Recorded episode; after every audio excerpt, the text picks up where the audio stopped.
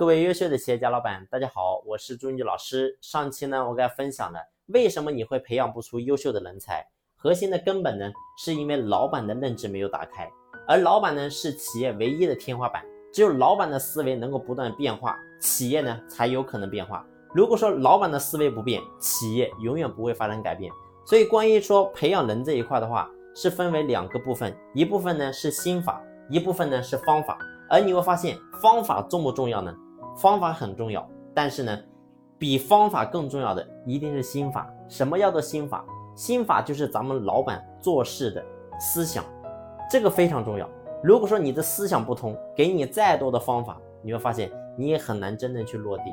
所以，关于说心法这个部分，我们一定要先自身要能够去通。如果说你这个地方你通不了，你会发现很难去落地。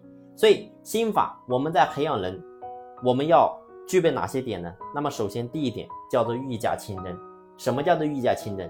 就是说白了，今天我们要求员工做到事情，那么咱们自己也必须要做到。如果说你自己都做不到，你凭什么要求别人呢？就我们看到现在很多的父亲母亲，然后呢回到家里看到孩子在玩游戏，然后呢直接就破口大骂：你为什么又玩游戏？你为什么又看电视？但是我们要扪心自问，你去思考一下。当你在骂孩子的时候，你自己在家里平时在干什么呢？你自己你也在玩手机，你自己你也在刷抖音，那你自己没有做好，你凭什么要求孩子做好呢？所以，我们所有的都是对应的。所以，为什么孩子不听话？为什么孩子会叛逆？是因为你没有带好头。所以，回到企业内部也是一样的，你去思考，为什么员工会不服你？为什么员工会不听你的？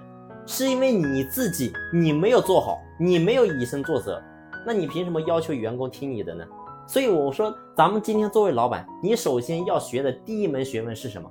就是你必须要以身作则，做出点成绩来，做出点好的一些行为来，证明给你的员工看，告诉他们，我永远比你更强。所以只有当你能够真正做到的时候，员工才能真正的服你，你才能真正去征服他。而当一个人，他的内心开始仰视你，开始真正的佩服你的时候，你会发现你所讲的所有东西，他才能真正听进去，他才能够真正的铭记于心。而这个时候，你会发现我们的企业才能够真正的拧成一股绳。所以呢，这是我们在培养人的第一个点，就是你必须要先御驾亲征。那么除了这个点，还有哪些点呢？那么我在下期和大家继续进行分享。这一期呢就分享到这里，感谢你的用心聆听，谢谢。